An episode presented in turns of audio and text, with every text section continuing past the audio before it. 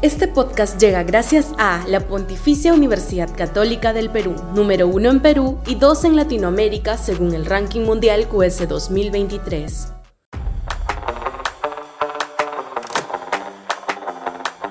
El sur andino antes que el extranjero. Sudaca, Perú. Buen periodismo.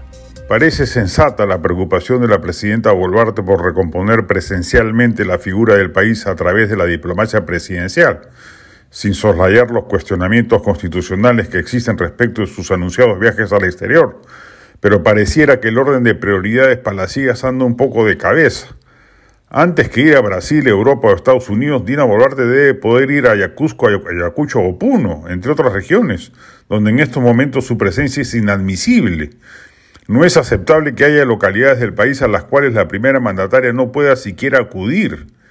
El sur andino es el más refractario a la presencia presidencial. Razones de sobra existen y no se ve del lado del régimen un proyecto de recomposición política al respecto. Se ha hablado de una suerte de plan Marshall, nada de nada. Vinculación política directa con las autoridades locales, tampoco nada. Políticas de reparación a los deudos de las víctimas, menos. Es clave, en términos políticos, que el gobierno logre esa reconciliación. Si se mantiene la situación como está, el sur andino va a votar en bloque por una opción radical de izquierda, con lo cual aquella tiene asegurado su pase a la segunda vuelta.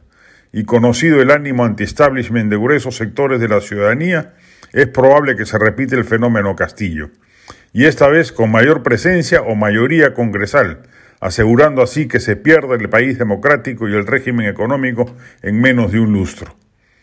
A la propia Boluarte debería interesarle que eso no ocurra, si le sucede un gobierno de esas características, conocida la ineludible influencia de Palacio en el Ministerio Público y el Poder Judicial, lo más probable es que la dupla Boluarte-Otárola termine en prisión.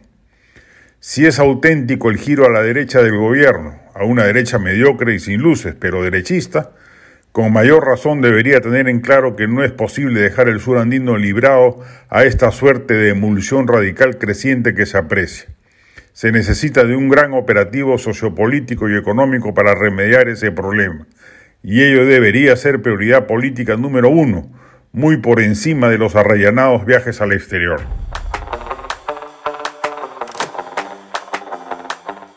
Este podcast llegó gracias a AFE, operador logístico líder en el mercado peruano que brinda servicios de almacenaje, transporte de carga, courier y cómics. Los puedes ubicar en www.afe.pe. Este podcast llega gracias a la Pontificia Universidad Católica del Perú, número uno en Perú y dos en Latinoamérica según el ranking mundial QS 2023.